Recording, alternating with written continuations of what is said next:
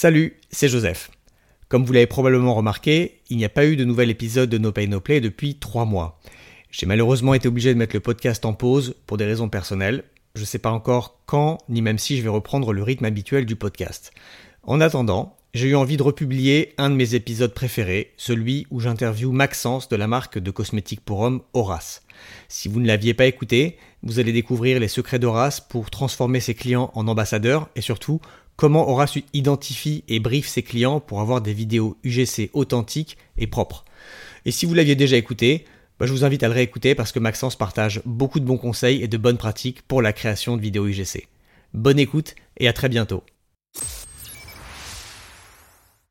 On avait fait une, étude euh, sur, euh, sur six mois, on avait pris toutes nos ads et tout, et pour avoir vraiment une vision macro euh, des formats qu'on utilisait, et on s'était rendu compte en fait que le taux de clic des UGC était quatre fois supérieur à celui qu'on, des vidéos qu'on faisait en studio.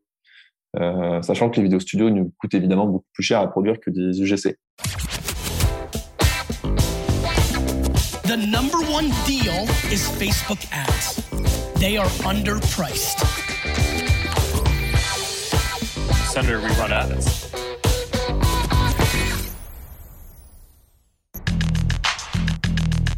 Bienvenue dans No Pay No Play, le podcast qui décrypte pour vous la publicité méta. Je m'appelle Joseph Dogno, je suis consultant spécialisé en Facebook Ads depuis 2016. J'ai un blog qui s'appelle Neomedia, une newsletter gratuite sur les Facebook Ads et ce podcast No Pay No Play dans lequel je vous retrouve toutes les semaines pour vous aider à bien comprendre et à mieux utiliser l'outil publicitaire de Facebook et d'Instagram.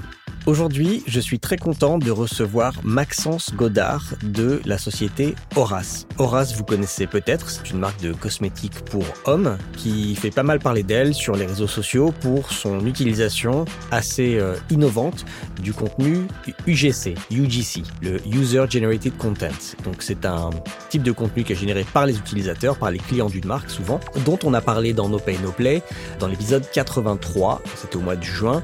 On avait fait une table ronde Kikads avec plusieurs personnes, dont Maxence de Horace. Et je vais trouver qu'il avait beaucoup de choses intéressantes à dire et que euh, ce serait bien de lui laisser la parole sur un épisode entier. Donc, dans cet épisode, on va voir avec Maxence d'abord, comme avec tous les invités, sa stratégie de campagne et sa structure de compte préférée. Il va nous expliquer pourquoi il ne fait pas de campagne de notoriété, l'outil qu'il utilise pour optimiser ses campagnes d'acquisition, j'ai appris quelque chose, le hack qu'il utilise pour mesurer le temps passé sur une pub image, très bonne astuce, pourquoi Horace mise tout sur les vidéos UGC depuis quelques années, son KPI essentiel, le hook rate, son processus pour identifier et briefer des clients afin d'avoir des vidéos UGC authentiques et propres, et enfin ses conseils pour devenir un bon média buyer Meta en 2022.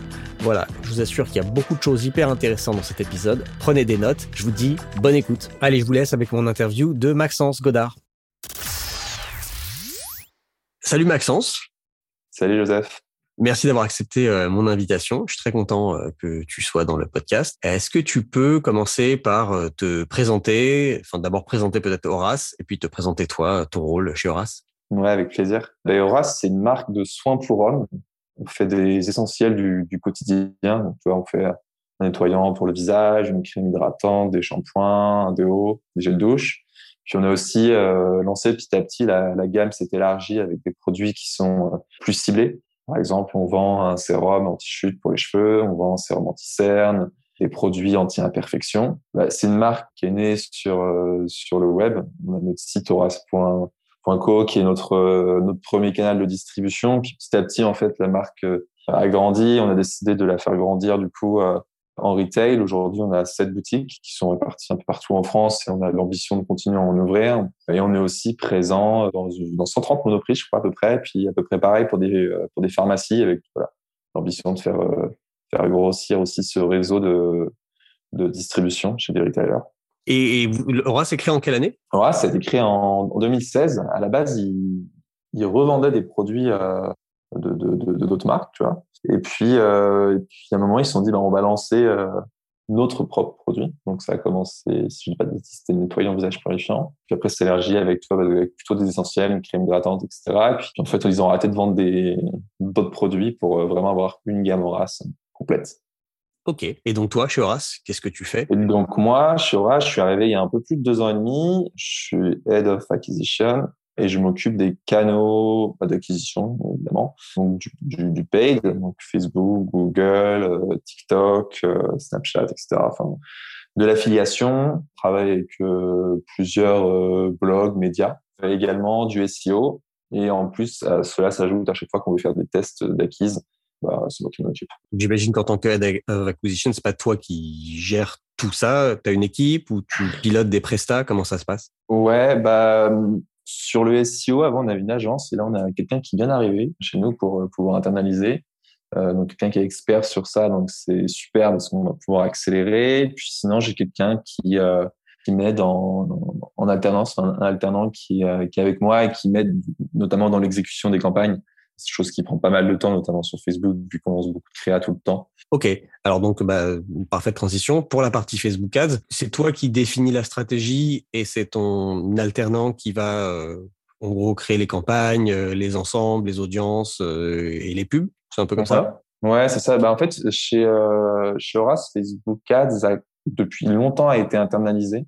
Et en fait, quand je suis arrivé, ils ont vraiment on a coupé toutes les ressources euh, autres qu'il y avait, enfin externes, et vraiment pour pouvoir euh, internaliser ça et puis pouvoir euh, accélérer sur ce canal.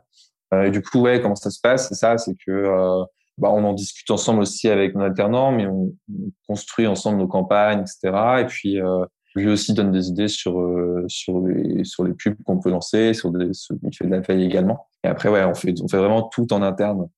tout est géré de la création de la campagne, à la publication, à l'analyse, tout est fait en interne et même, on en parlera peut-être après, mais sur la création des publicités, euh, tout est également fait en interne, ce qui permet d'avoir une grosse flexibilité en termes de, de timing et puis même de, de créer. En fait, je trouve que d'avoir tout en interne, ça permet d'avoir une très bonne connaissance du compte et euh, d'avoir une très bonne connaissance bah, de la structure du compte, de ce KPI. Euh, là où quand tu passes par une agence, parfois tu as un peu moins de visibilité parce que tu n'as pas le nez dedans. Et tu passes aussi pas mal de temps du coup à devoir demander ce que tu euh, ce que tu veux qu'il soit fait pour ensuite avoir un, un échange, un retour, de pas avoir vraiment une vision globale et du coup de peut-être pas bien tout capter parfois. Ouais, ok. Est-ce que tu peux nous donner un peu le budget moyen que tu dépenses ou pas? On ne communique pas du tout sur ces infos. Chez Horace, on est assez, euh, assez opaque sur tout ça. On ne donne pas du tout ces infos-là. Désolé pour ça, Joseph. Pas grave. Je comprends. Je demande, je pose toujours la question. Parfois on me le dit, parfois on me le dit pas, mais je comprends. Donc euh, vous êtes deux à gérer ça. Et est-ce que ça a toujours été euh, depuis le lancement de la, enfin en gros depuis qu'Horace fait ses propres produits euh, cosmétiques, est-ce que ça a toujours été un canal d'acquisition important Facebook Ads ou c'est venu après? T'as un peu l'historique? Ouais, bah alors je sais pas exactement quand ils l'ont lancé, à vrai dire, mais c'est le canal historique d'Horace. Il y a eu, enfin on va dire sur en digital. Euh, il y a eu d'autres canaux qui ont aidé, comme la presse, euh, aussi du, du, gifting à droite à gauche, à mettre les, les produits dans les mains des bonnes personnes. Mais sinon, vraiment, sur digital, ça a été le, c'était le premier canal qui a aidé à, à recruter les premiers clients euh, en allant chercher en fait des audiences euh, affinitaires. Aujourd'hui, ça continue d'être le canal numéro un en paid, notamment en termes de dépenses. Même si en fait on a remarqué qu'on avait atteint un, plafond de verre. on avait fait, fait le test en, en septembre de pousser, non pas en septembre, en juin dernier, on avait une campagne TV qui tournait et du coup on s'est dit pour aller capitaliser un peu sur le, euh, tout, tout, le trafic qu'on va avoir sur le site de notre noto, etc. On va essayer de pousser à fond aussi en même temps sur euh, sur Facebook. En fait, bah il s'est rien passé. Même après, en fait, euh, on a regardé et quand on quand on voyait des, des, des pics de dépenses sur Facebook, on n'avait pas forcément ces pics qui étaient répercutés sur notre CA. Donc même si ça reste aujourd'hui le canal numéro un, euh, on cherche à trouver en fait le bon niveau de dépense qui nous permet de soutenir la croissance, mais aussi en maintenant ROS qui correspond à nos objectifs. Et du coup, chez Horace, petit à petit, il y a d'autres canaux qui sont venus soutenir la croissance avec du plus haut de funnel, comme euh, euh, de la télé, de l'affichage, puis aussi bah, du plus bas de funnel, ou bah, comme je disais tout à l'heure, de l'affiliation, du Google Ads, notamment sur le search, où là, on vient vraiment répondre à, à, à une demande spécifique, mais aussi la demande se crée en fait sur les soins pour hommes. Tu as quand même un truc, c'est que c'est un marché qui, qui est en train d'évoluer, il y a encore besoin d'éducation un peu, et t'as pas forcément des volumes euh, qui sont énormes naturellement sur Google, donc tu es obligé aussi d'aller faire du tunnel pour faire connaître ta marque, parce que les mecs d'eux-mêmes ne vont pas aller chercher forcément une crème, euh, une crème hydratante sur Google. Je comprends. Oui, j'imagine que c'est complètement l'inverse du marché pour femmes, où là les femmes connaissent et connaissent leurs besoins et savent ce qu'elles cherchent. Ouais. Ouais, c'est ça. Et en fait, quand tu commences à, enfin, je, je, je un peu sur les sur Google Ads, mais quand tu commences à, à regarder des, des requêtes spécifiques sur euh, crème hydratante pour hommes, euh, bah, ton, ton volume de recherche se divise par 10 par rapport à un terme générique comme crème hydratante. Quoi. Ouais. Mais tu sais que derrière, ce sera principalement des femmes qui vont chercher euh, euh, la requête générique crème hydratante. Ok. Et alors, puisque tu parles de, euh, bah, de de funnel et de bas de funnel, sur Facebook, c'est quoi la stratégie? C'est de faire c'est full funnel? Ou est-ce que vous vous concentrez sur un type de campagne? Déjà sur Facebook, on a toujours fait, enfin, fait quasiment que des campagnes à la conversion. On n'a jamais trop cru à faire de la noto sur euh, sur Facebook. Pour moi, c'est pas le canal. Euh, enfin, on voit bien quand tu fais de la, de la vue de vidéo, euh, ton temps moyen sur la vidéo il est très très faible. C'est pas forcément un canal qui va t'aider à faire à mémoriser ta marque. Du coup, on est. moi, je considère Facebook c'est un canal qui est très bien en termes de conversion et qui est très bien en milieu de funnel et bas de funnel. C'est-à-dire pour aller chercher des mecs qui sont qui sont déjà sensibles aux soins pour hommes ou qui peuvent le devenir. Euh, donc c'est comme ça que tu vas les accrocher avec on va dire ceux qui sont au milieu de funnel et puis après une fois qu'ils sont euh, rentrés euh, un peu dans ton univers Horace, c'est là où tu vas aller les convertir vraiment en allant chercher avec du retargeting. OK. Et alors, comment tu t'y prends pour aller chercher des personnes affinitaires? Tu as des centres d'intérêt que tu, que tu aimes bien? Bah, En vrai, euh, je sais qu'il y, y, a un peu ce, ce, qui est dit actuellement sur, sur Facebook, c'est faut faire du broad, euh, faut chercher des audiences larges, etc. Oui, ça marche parfois, c'est pas, mais c'est pas toujours vrai. J'ai toujours eu des surprises assez euh, étonnantes. Euh, je, je m'en souviens avoir testé des lookalikes 1%, un autre lookalike 2 à 5%, un autre lookalike 5 à 10%. Et finalement, euh, celui qui, qui performait le mieux et dans le temps, c'était le, le 1% en fait. Et parfois, c'est complètement autre chose. Je, je, je pense qu'il faut tout faire, faire du broad, faire du centre d'intérêt, faut faire du lookalike. Et selon, je crois qu'il y a selon le moment, selon les pubs que tu as dedans, etc. Et en fait, euh, je suis pas sûr qu'il y ait une recette magique à part tester et à part renouveler ses audiences assez, euh, assez régulièrement. Bon, on est d'accord. Il n'y a pas de règle, en fait. Euh. Il n'y a pas de règle, ouais. Je pense c'est bien de connaître la palette de tout ce qu'on peut faire et pour pour pouvoir tout tester et rien oublier, mais on peut pas dire que le broad marche pour tout le monde, que la lookalike 5% est mieux pour tout le monde. Ouais, et en plus, je pense que ça dépend quand même pas mal de tes budgets. Si t'as des gros budgets, tu peux te permettre de faire du broad. Je ne considérerais pas ça. Hein. Quelqu'un qui a un petit budget et qui se lance, là, je ferais plutôt un ciblage euh, plus restreint. Euh, je sais pas ce que tu en penses, mais euh, c'est si carrément. Et puis ça dépend aussi de ta créa. Avec, il faut des créas vraiment top niveau pour se permettre d'aller chercher du broad, je trouve, parce que exactement. Sur de l'affinitaire, tu peux avoir des créas un peu moins bien puisque tu vas t'adresser à des gens qui a priori sont déjà un peu intéressés par euh, la, thématique. Ouais. Et, euh, et, après, nous, en fait, euh, enfin, en fait, depuis janvier, on travaille avec un prestataire qui nous vend. je, je, je, réduis un peu ce que son, sa prestation, une phrase très simple, mais qui vend un algorithme plus intelligent que celui de Facebook, en gros. Ok. Du coup, euh, chez Horace, on est tout le temps euh, un peu méfiant de ce genre de, de claim. du coup, on a, on, a, on a fait un test avec eux d'abord où on leur a filé 25% du budget et on a regardé leur performance parce que c'est très obscur la façon dont ils le, ils, le proposent et le configurent. Et euh, il s'est avéré que euh, bah, 25% de budget, leur performance était très bonne, 50% toujours très bonne, 75% toujours très bonne. Et, euh, et, on avait regardé en fait aussi on avec l'API, on avait créé un événement pour voir s'ils généraient des nouveaux clients. Euh, et on, a vu qu'ils en généraient plus que notre campagne d'acquisition et qu'en plus euh, un coût euh, plus, bas avec un ROS plus élevé. Donc on a on a mis quasiment 90% de notre budget aujourd'hui est géré par leur campagne sur tout pays confondu. Ils ont une structure de campagne qui est très spéciale. Tu as 7 à 7 dedans où tout est mélangé entre l'acquisition, du retargeting, tu des configurations qui sont ultra euh, étranges, genre ils vont cibler euh, que certains euh, devices, certains types même de systèmes d'exploitation, etc. Et en fait, ça marche très bien. Donc, bon, c'est une sorte de boîte noire, mais qui nous nous a permis d'avoir des super perfs et de pouvoir plus les maintenir tout au long de l'année. C'est ce qui est assez ouf. Et du coup, ce qui nous permet nous de plus avoir à gérer aujourd'hui tout le travail des audiences. On n'a plus besoin de les renouveler. Du coup, on alimente juste en créa.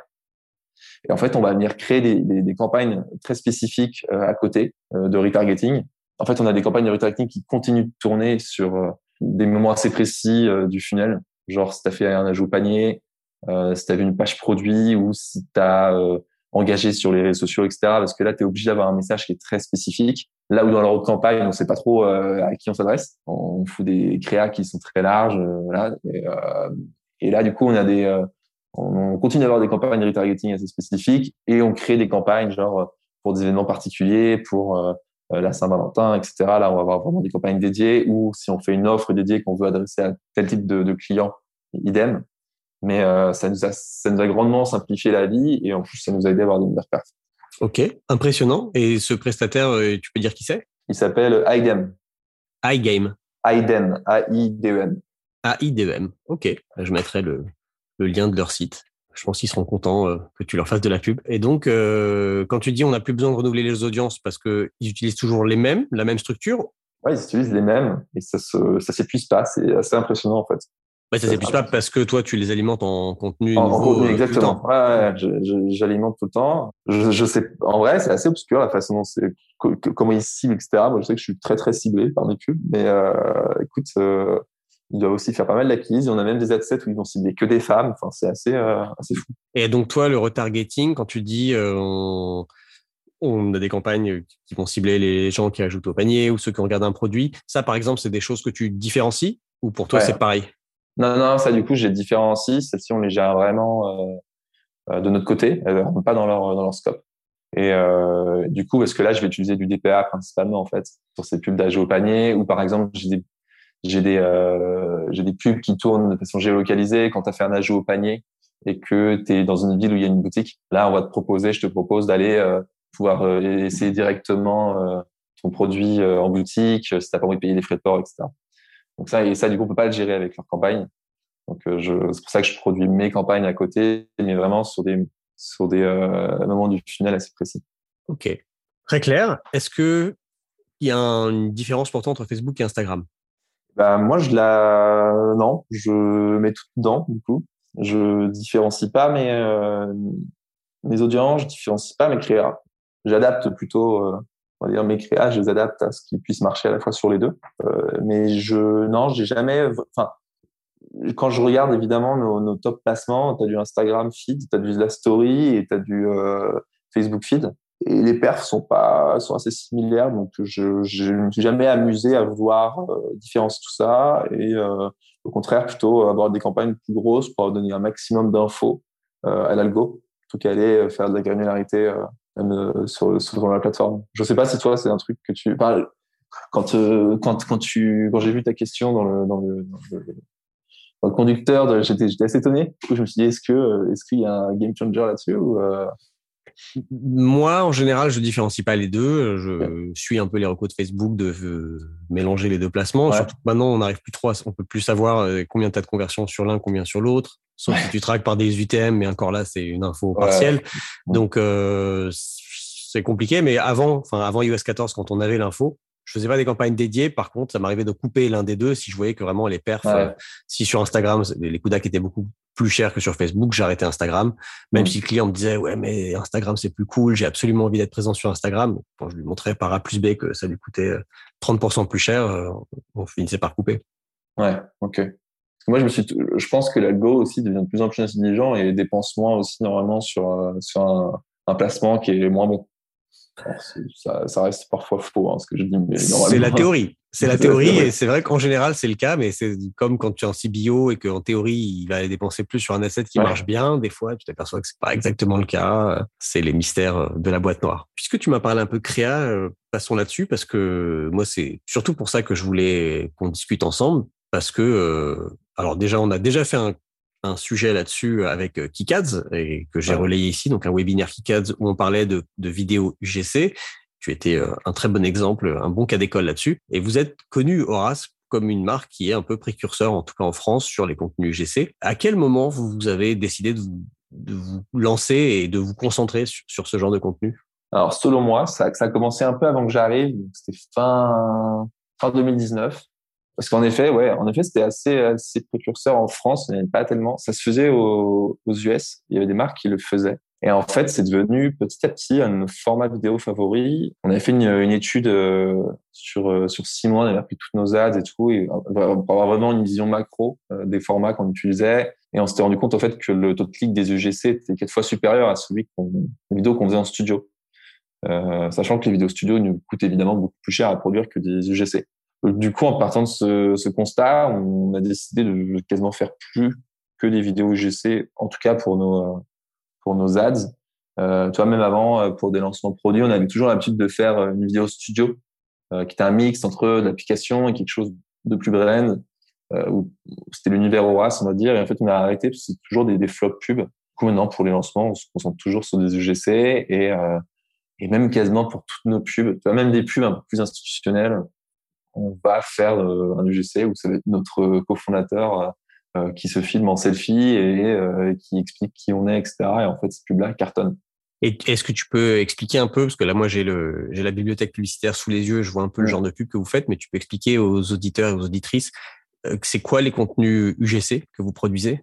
Ouais, bah du coup, les contenus UGC que l'on produit, euh, il y en a plusieurs types, mais celui qu'on retrouve le plus, ça va être un client qui est dans sa salle de bain et qui va montrer comment il utilise un produit dans sa routine visage, qui va expliquer euh, pourquoi il l'utilise, euh, l'effet que ça lui fait et le bénéfice qu'il en a euh, à l'utiliser. C'est quelque chose de très simple. Hein. C'est, il montre le produit, il montre la texture du produit, il l'applique, en même temps il parle, il explique, etc. et du coup, en fait, ça nous permet de, de, créer de la proximité. Il y a un côté très authentique, notamment pour les pour les mecs hein, qui euh, sont pas forcément habitués à utiliser des soins pour hommes. Euh, de montrer, bah ouais, en fait, il y a un mec euh, comme moi qui utilise des soins dans sa salle de bain. Et en fait, euh, pourquoi, pourquoi c'est pas moi? Ça permet à la personne de s'identifier très facilement, parce qu'on a la volonté aussi de montrer une diversité de d'hommes pour que tout le monde puisse se reconnaître. Du coup, ça, c'est les, les, je dire classiques, un peu tuto, et puis on a des euh, on a des vidéos, ce que je parlais, moi, ce que j'appelle des brand UGC, c'est du coup notre notre cofondateur qui va euh, face caméra dans la boutique Horace expliquer, euh, enfin présenter nos produits, présenter la marque, ou qui va marcher dans un parc, expliquer nos, nos, nos engagements euh, sociétaux. Voilà, voilà le type du GC qu'on fait. Ok. Et je vois sur les les vignettes que que vous utilisez, en tout cas celles qui sont affichées, ouais. c'est beaucoup de, enfin c'est souvent des cuts avec sans, avec, avant, après pour ouais. la cire coiffante, pour de pour des produits anti-acné, des produits, des produits exfoliants, je vois. Et ça te pose pas de problème Enfin, je veux dire, ce genre de, de visuel n'est pas recalé par euh, Facebook? Ils n'aiment pas trop les avant-après en général. Ouais, euh, ouais. c'est vrai que j'oublie ce, ce type de GC où en effet on a des GC qui sont très très axés euh, sur le résultat, sur la preuve. Alors, Facebook n'aime pas ce genre de GC, mais sur la cire coiffante, là, qu'on voit beaucoup, ça pose pas de problème parce qu'on n'est pas sur un zoom sur une partie du corps. Mmh. Et j'ai quand même l'impression qu'ils ont, ils se sont un peu ouverts à ça parce que on a lancé des, aussi des pubs où on montre un avant-après sur des boutons euh, en utilisant nos produits et sans trop zoomer. Alors, je pense qu'il y a quand même un truc, c'est que quand tu le mets dans une vidéo, que c'est pas non plus un énorme euh, zoom sur la partie du corps, et ça passe mieux que si c'est une image fixe et puis euh, une, une, image fixe euh, avec un gros avant-après écrit très gros et un gros zoom. Et nous, du coup, on exporte toujours nos contenus en plus en vidéo, même quand c'est des images, et peut-être que ça aide à ce que ça passe. C'est-à-dire des bah, images. Exemple, ouais, alors c'est la, la, la, raison, elle n'est pas pour que ça passe sur des avant-après. La raison, c'est pour mesurer le le hook rate sur euh, sur toutes nos pubs. Sinon, tu peux pas le faire avec une image. Et du coup, on fait tout le temps une, même quand c'est une image fixe, on, on fait une, un MP4 qui dure 5 secondes et ça nous permet de pouvoir le comparer en fait à des vidéos. Mmh, malin. Je te piquerai ce, cette technique. Puisque tu parles de hook rate, on en avait parlé dans le webinaire Kikads, ouais. mais pour les gens qui n'ont pas écouté, est-ce que tu peux dire ce que c'est comme métrique? Ouais, c'est euh, le nombre de personnes euh, qui s'arrêtent de 3 secondes sur la vidéo euh, sur le nombre d'impressions. Ok, donc c'est un pourcentage. Un pourcentage qui permet de savoir si ta pub retient l'attention quand un utilisateur est en train de scroller son fil d'actualité. Et c'est quoi pour toi un bon hook rate en termes de taux ou en termes de, en termes de pratiques euh, créatives? en, en, termes de taux. Ah, en termes de taux, ça va être, euh, tu vois, sur, euh, sur un avant-après cire coiffante, nous, on est quasiment à 30%. D'accord. Après, un bon crate ne veut pas dire que tu as une bonne pub qui va convertir derrière. Euh, nous, on a constaté, ce, bah, notamment sur les avant-après, où tu as juste un mec qui bouge la tête et qui monte euh, une coiffure, où tu racontes pas grand-chose derrière. Ton CTR n'est pas excellent, en fait. Et ton euh, taux de conversion de ta pub, quand je parle de taux de conversion, c'est euh, le nombre de personnes qui ont cliqué et celles qui ont acheté, est encore plus bas. Là où on a des choses complètement inverses et qui ont du coup des meilleurs perfs. Avec nos vidéos, c'est notre fondateur qui parle, où là, on peut avoir un, un, un qui est très bas, aux alentours de 5%. Par contre, on a un, taux de conversion qui va être aux alentours de entre 20 et 30%. Ok, ça c'est énorme. Ça c'est énorme, et du coup, l'enjeu, là, maintenant, ce qu'on essaie de faire, c'est d'augmenter le crate. Du coup, en général, quand on monte ton crate, normalement, mécaniquement, ton CTR, il augmente. Et euh, du coup, on va sûrement avoir un meilleur euh, ROS. Donc, toi, tu optimises, euh, c'est-à-dire quand tu testes par exemple, imagine, tu, testes une vidéo de ton euh, cofondateur, tu t'aperçois que tu as un hook rate assez bas à 5%, mais un super taux de conversion à 20-30% derrière. Du coup, tu gardes la même vidéo et tu vas juste tester les, tu vas faire changer les trois premières secondes. Exactement. Bah là, par exemple, on a le cas, on avait, on a une vidéo qui marche bien où on a écrit sur un, la vidéo commence avec un post-it où on écrit, euh, on a fait pour le, euh, le Royaume-Uni, on écrit euh, Hello UK People, et on voit une main en train d'écrire sur un post-it, et après ça commence. Et du coup, cette vidéo-là a un super rate, mais derrière, le était pas, le taux de conversion était pas fou, c'était pas fou. Et du coup, on a, à l'inverse, on avait une vidéo qui, qui marchait très bien en CTR avec taux de conversion, mais un rate bas, et du coup, on a on a pris la, partie post-it, on l'a placé sur l'autre vidéo, donc j'ai lancé ça hier, je verrai comment ça marche, et voilà comment on fonctionne, et en effet, on essaye de, en fait, moi, j'imagine tout le temps que la vidéo est divisée en plusieurs parties où tu as, euh, est-ce que tu as accroché la personne? Euh, est-ce que la personne a envie de cliquer parce que le contenu l'intéresse? Est-ce que après, ton, ton, taux de conversion, c'est est-ce que la personne, ce que tu lui as raconté dans la pub, elle retrouve sur le site? Donc, il faut que tout ça, ça soit euh, euh bon pour avoir une super pub, en fait. Euh, c'est un super hook rate, un peu, un, peu, un peu, un truc qui donne très envie, envie de t'arrêter, mais que tu racontes rien, la personne ne va pas cliquer. Mais si tu racontes des conneries euh, qui survendent quelque chose qui est fausse, la personne ne va pas acheter.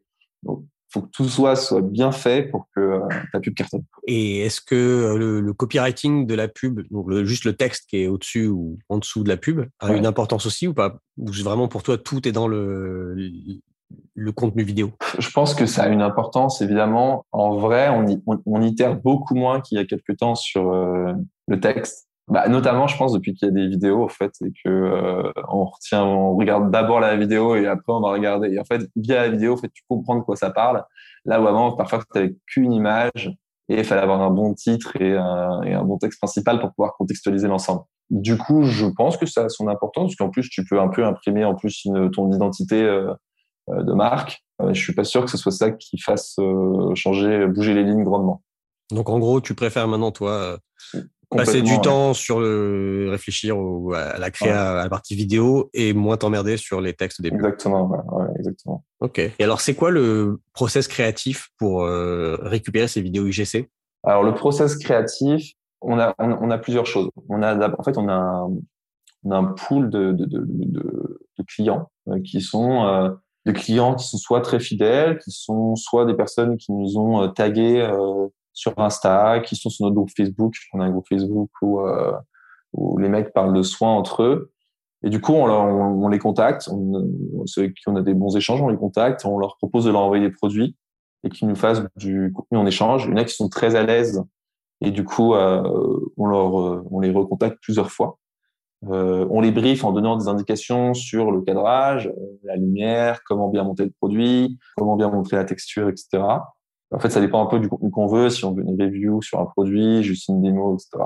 Mais en fait, on essaye d'avoir un brief qui est clair sur, les, euh, sur, sur la partie visuelle. Mais par contre, sur le contenu, sur ce qu'ils disent, on essaye de le laisser assez, assez libre pour que ça fasse quelque chose de très naturel. Et puis, on a aussi la volonté que ce soit que nos pubs soient pas soient pas fake, donc et que ce soit authentique. Du coup, ils, disent un peu ce qu'ils veulent sur les vidéos. C'est juste, voilà, on guide là-dessus. Pendant un moment, on a travaillé avec, euh, bah, cette année, on a travaillé avec une solution qui faisait tout ce travail, en fait, parce que ça prend quand même beaucoup de temps, et qui faisait tout ce travail de, de relation avec euh, les, euh, les clients pour pouvoir envoyer les produits, pour pouvoir réceptionner les vidéos, etc., pour pouvoir faire le casting, faire un premier cut sur les plans qui servent à rien et tout. Et au final, on a on va arrêter parce que ça nous a permis d'avoir plein plein de vidéos, mais pas toujours très quali en fait. il y avait quand même beaucoup beaucoup de déchets par rapport à ce que nous on fait. Et puis surtout, on s'amusait trop de vidéos. on n'a pas non plus, on a, on, a, 50 produits. on n'est pas, on n'a pas forcément intérêt à tous les montrer en publicité parce qu'il y en a qui sont pas des produits d'acquisition. Et du coup, là, ce qu'on va reprendre à faire, c'est à l'ancienne. On va, contacter des clients qui ça se passe bien, qui ont qui sont intéressés pour le faire, et, produire des contenus qui sont plus quali, tu vois, parce que t'as quand même un truc avec les. Désolé, je fais une phrase hyper longue, mais t'as quand même un truc sur les UGC où euh, euh, bah, c'est ce qu'on a dit lors du, lors du webinaire euh, Kikaz, mais euh, oui, c'est bien un contenu authentique, mais c'est bien aussi d'avoir un contenu propre. En fait, ce contenu propre, si tu veux l'avoir, il faut que tu aies une relation euh, privilégié avec euh, ton client euh, pour qu'il déjà qu'il tu bien le briefer, qu'il accepte de faire des allers-retours un minimum parce que parce qu'il n'est pas payé euh, et que c'est quand même long de faire une vidéo. Mais euh, ça te permet finalement d'avoir un contenu qui est, euh, qui est le plus clean possible. Et nous, le truc, le, les meilleures vidéos qu'on a eues, c'est qu'on a loué un Airbnb, qu'on a fait venir des clients, qu'on leur a mis une ring light et on leur a dit fais-nous des routines avec ça, ça, ça. Et en fait, on était là pour juste s'assurer du cadrage, etc., avoir la, la bonne lumière. Et on a récupéré, en après-midi, on a récupéré euh, une dizaine de vidéos qu'on peut faire tourner comme on veut, qu'on peut monter comme on veut pour faire des routines et tout. Et donc, c'est super. Et ça, je pense que c'est ce qu'on fera. Ok, hyper intéressant. Et quand tu dis que sur les 50 produits, tous ne sont pas des produits euh, d'acquisition, je suis curieux de savoir combien tu considères sur une gamme de 50 produits, combien tu considères qu'il y a de produits qui sont bons pour aller chercher des nouveaux clients? Bah, en fait, les produits qui sont les meilleurs pour chercher des clients, c'est des produits qui répondent à une préoccupation euh, très spécifique. Concrètement, euh, notre sérum anti-cerne, ou euh, ne plus avoir des cernes, même un truc, euh, tu le remarques sur les requêtes Google, tu as tellement de recherches là-dessus. Euh, ça, c'est un très bon produit d'acquisition, parce que tu réponds à un, problème récurrent et qui est pas toujours facile à, résoudre. Un, contre-exemple, un produit qui est un moins bon produit d'acquisition, ça va être un, un hydratant pour le corps, qui là est un produit déjà qu'on peut retrouver ailleurs, assez disponible en grande surface, où on n'a pas beaucoup en fait la, la plus-value qu'on va pouvoir apporter est moins spécifique, moins évidente que sur un que sur un anti-cerne qui est un produit technique. Tu vois, par exemple, un, un, truc que j'ai toujours remarqué, c'est notre nettoyant visage qui est un de nos best-sellers, n'est pas forcément un très bon produit d'acquisition non plus, parce que ce nettoyer le visage n'est pas une préoccupation euh, oui, avoir le visage propre, oui, ok, mais c'est pas une préoccupation qui travaille les mecs, tu vois. Là où le sérum anti-chute était un très très bon produit d'acquisition. Ok, tu m'as donné envie du, pour le sérum anti-cerne parce que je pense que je pourrais. les gens ne me voient pas là, mais j'ai des gros cernes tout le temps. Et le sérum anti-chute, je pense que c'est trop tard. Il n'y a plus rien à faire dans mon cas. Là, je pense que ça c'est. Ouais, c'est mort. J'aurais dû, dû rencontrer Horace il y a, a 10-15 ans.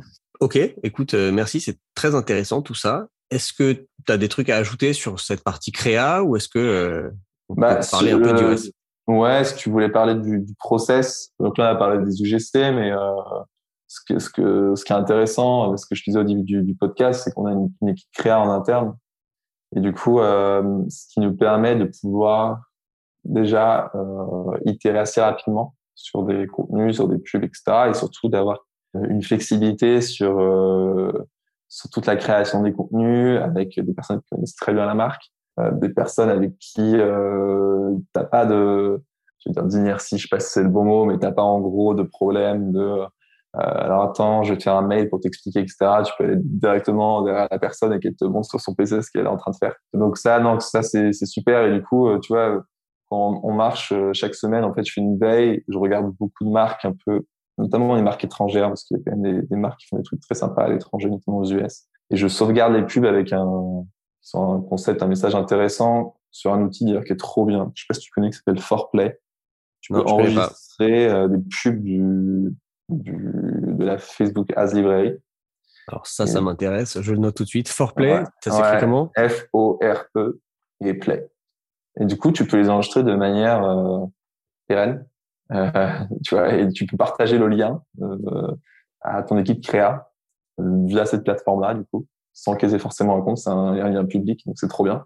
Trop bien, parce que moi, à chaque fois que je veux récupérer des pubs vidéo, j'utilise un outil qui permet de faire des gifs. Donc, tu, ah fais un, tu, fais un, petit, tu délimites l'écran, ce que tu veux capturer, ça te fait un gif, mais bon, le rendu est pas toujours ouf. Ouais, c'est trop bien. Tu peux même télécharger la vidéo, je crois. Génial. Merci pour le type. Ouais, c'est trop bien. Et du coup, euh, moi, je, fais un, je leur fais un brief assez précis sur la façon dont on peut adapter cette pub pour Rage, le message qu'on va faire passer, les éléments indispensables à faire paraître dans les vidéos, euh, les éléments à faire paraître dans les trois premières secondes avec des idées de hook et tout. Toute la créa fait un storyboard. On en discute ensemble. Il y a un montage qui est fait, on valide tout ça. Chaque étape en fait est validée pour être sûr qu'on va, que c'est ok avec les euh, avec euh, les bonnes pratiques des ads. En fait, ensuite on lance, on analyse les différents KPI. Donc ça, c'est chaque semaine. On a la chance de pouvoir faire ça chaque semaine.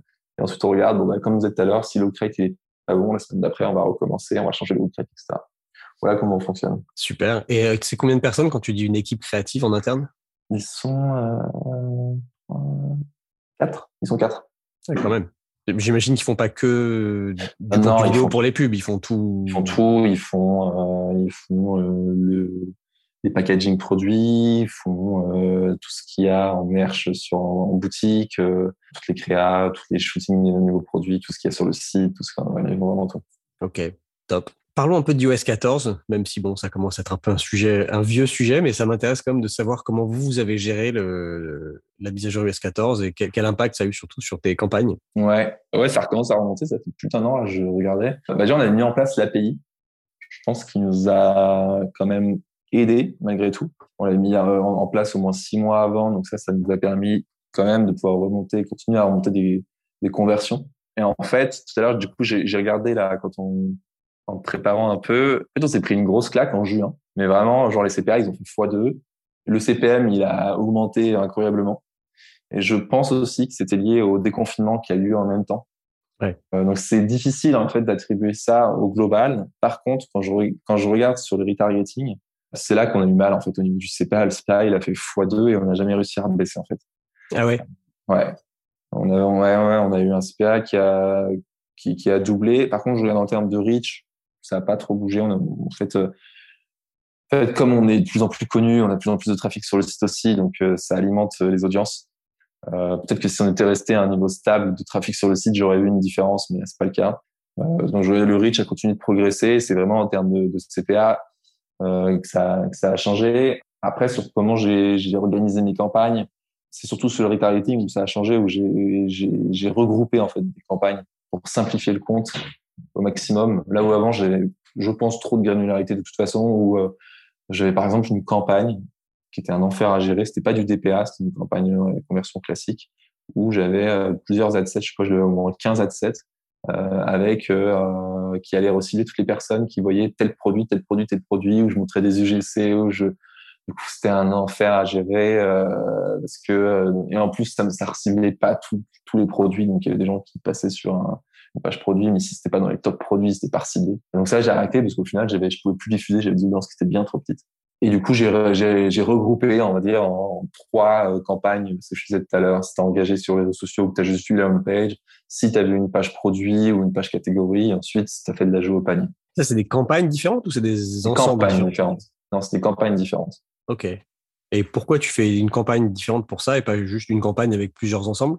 C'est une bonne question. Ah si, bah si, je sais pourquoi. C'est parce que euh... non, en fait, j'ai deux campagnes. Du coup, j'ai une campagne DPA qui sont sur ceux qui ont vu du euh, de la page produit, page catégorie et ajout au ah, panier. Donc ça, c'est une campagne. Et en fait, j'ai une autre campagne qui est pas du DPA, qui est celle qui, quand tu as juste pris, on va dire, contact avec la, la marque sur les réseaux sociaux, tu as la première interaction mais tu n'es pas allé plus loin, où là, je vais plutôt te présenter qui est Horace. D'accord. Ok. Logique. Merci. Écoute, euh, l'heure tourne, donc euh, je voulais te demander si tu as des conseils pour les auditeurs. Peut-être d'abord dire comment si tu peux dire comment toi tu as appris les Facebook Ads et euh, donner quelques bonnes pratiques. Comment j'ai appris les Facebook Ads? J'ai commencé à m'intéresser en 2000, euh, enfin, ouais, 2016 au début. Franchement, les blogs, il n'y avait pas beaucoup, mais j'avais fait une formation qui s'appelle Live Mentor ouais. à l'époque, qui était très cool pour commencer c'était très concrète. Après, j'ai regardé pas mal de blogs. Je pense que j'ai regardé le tien à l'époque. Je sais pas s'il existait déjà, mais je sais que j'ai déjà vu ton, ton blog. Celui de Danilo aussi est arrivé près d'un Danilo Duchesne en ce moment-là. Ouais, Danilo, il a commencé en 2016 ou 2017, je crois. Il a tout de suite beaucoup, il a bombardé, quoi. Il a produit beaucoup de contenu très vite. Moi, j'ai lancé le mien en 2017, je crois, fin 2017. Je suis arrivé après lui. Ouais, bah, tu vois, c'est par là où euh, je commençais pas mal à m'intéresser, à avoir dans des boîtes où je pouvais aussi générer des campagnes. Et puis après, euh, bah après, on apprend aussi tout seul, quoi. Et puis, euh, il y a quand même un truc qui est très cool, c'est les Slack aussi. Les Slack, euh, je sais que je suis Slack d'acquisition où c'est une mine d'or d'infos. Ouais. Et, euh, voilà. Et après, j'ai appris en fait en faisant. Euh, enfin, franchement, le meilleur truc pour apprendre, c'est tester soi-même. C'est bien d'avoir les, des bases avec des personnes qui t'expliquent des grandes lignes. Puis après, en fait, c'est tester et apprendre par toi-même. Mmh, carrément. Et alors, quelques bonnes pratiques d'un bon média buyer méta, d'après toi? Bah, Aujourd'hui, en vrai, ça aurait été il y a trois ans, j'aurais dit autre chose, mais aujourd'hui, c'est quand même la créa. Pour moi, c'est vraiment renouveler ces créas régulièrement, les analyser de façon assez granulaire. Là où sur d'autres choses, on peut être un peu plus euh, masse, mais là, je pense que c'est vraiment euh, se concentrer et euh, sur sur plusieurs KPI au sein d'une créa et pas seulement regarder le ROS à la fin. Parce qu'en fait, on peut vraiment scaler si on, a une créa qui est très bonne, enfin, qui est bonne et on peut la faire devenir très très bonne. En faisant ce que tu disais tout à l'heure, par exemple, en mélangeant le meilleur hook avec le meilleur taux clic. Ouais, c'est ça. Ensuite, après, je pense qu'il y a quand même un truc, alors moi, du coup, j'ai plus à faire, mais c'est quelque chose d'avant, c'est renouveler régulièrement ses audiences. En, une fois qu'on a testé plusieurs ads qu'on qu'on a renouvelé et que ça marche pas, je pense qu'il faut rapidement couper et en lancer une. Parfois, on est agréablement surpris sur, même en, relançant. Moi, je, je, reprenais souvent des audiences que j'ai pas utilisées depuis six mois. Je regardais sur mon historique de compte, j'ai ah, mais cette audience, ça peut-être marché très bien avant et je la relançais et ça repartait à fond.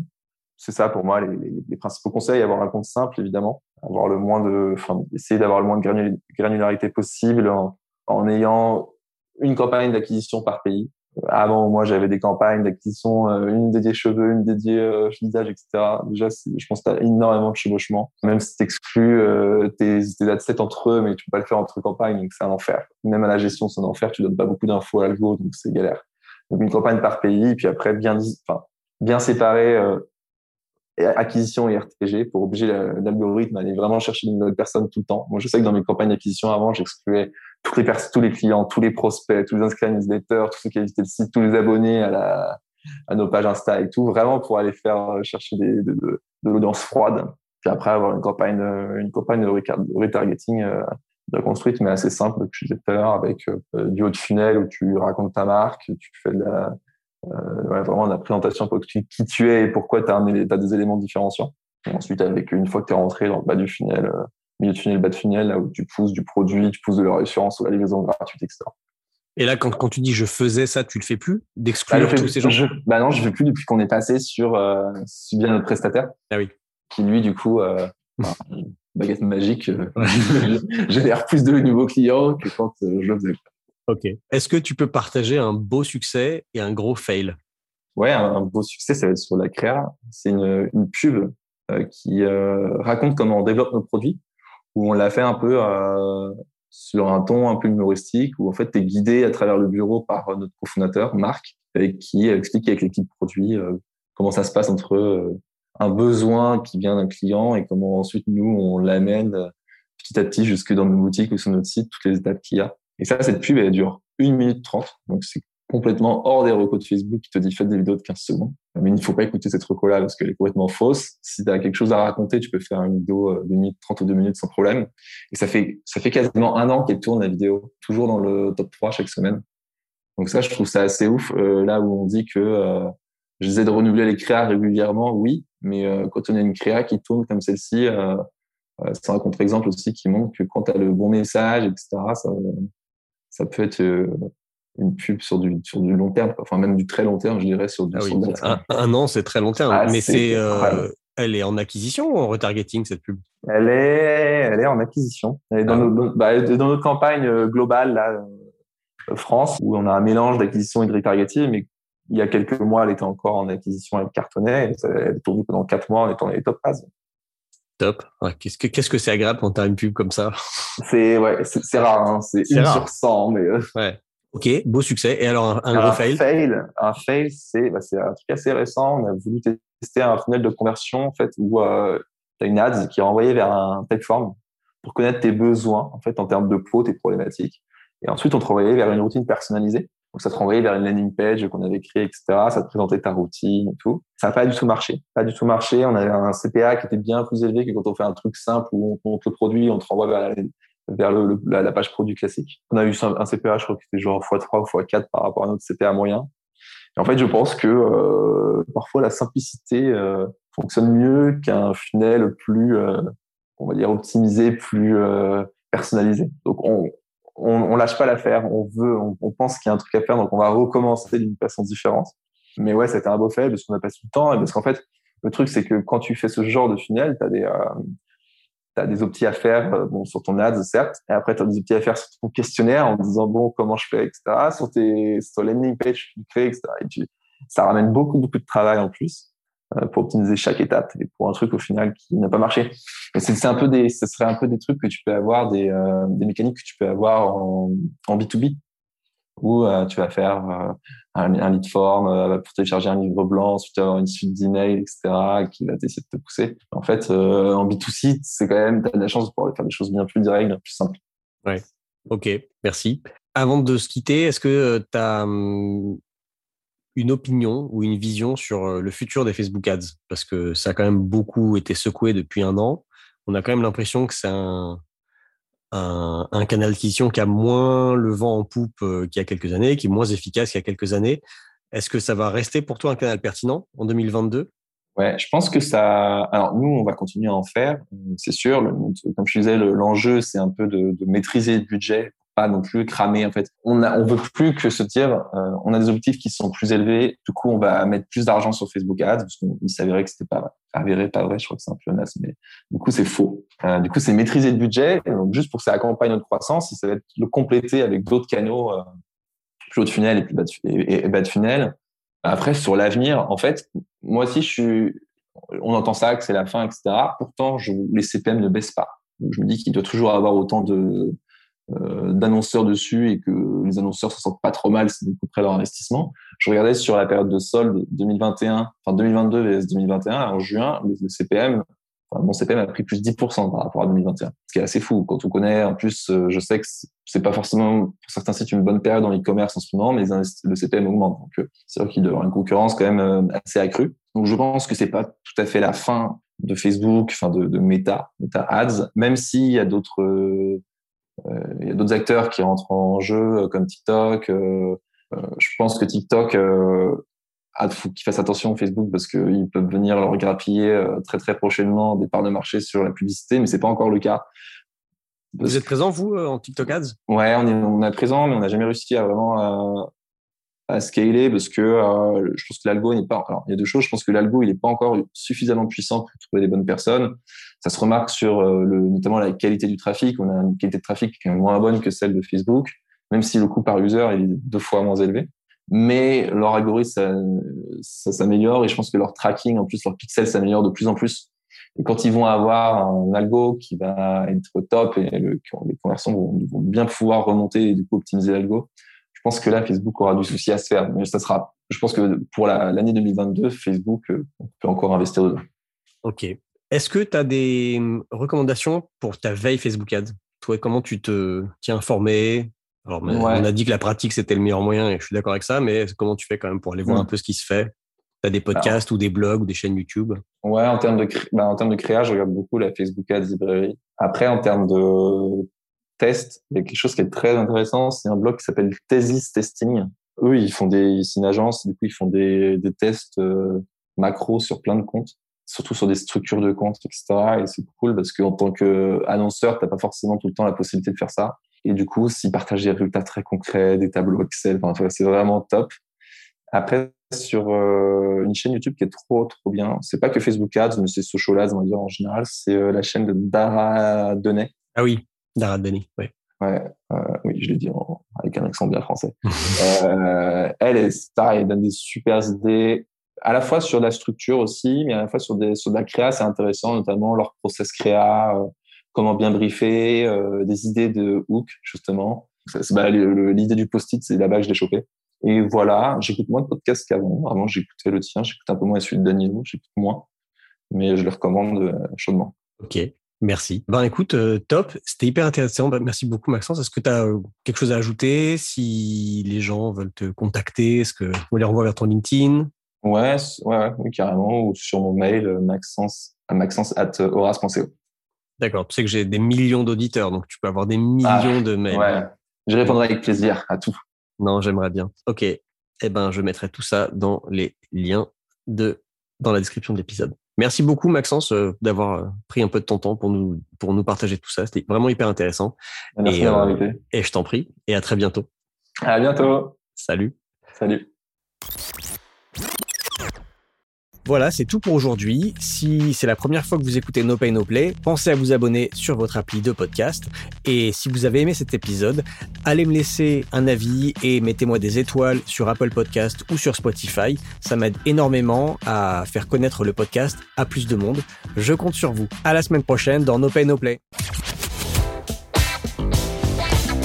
The number one deal is Facebook ads. They are underpriced. Senator, we run ads.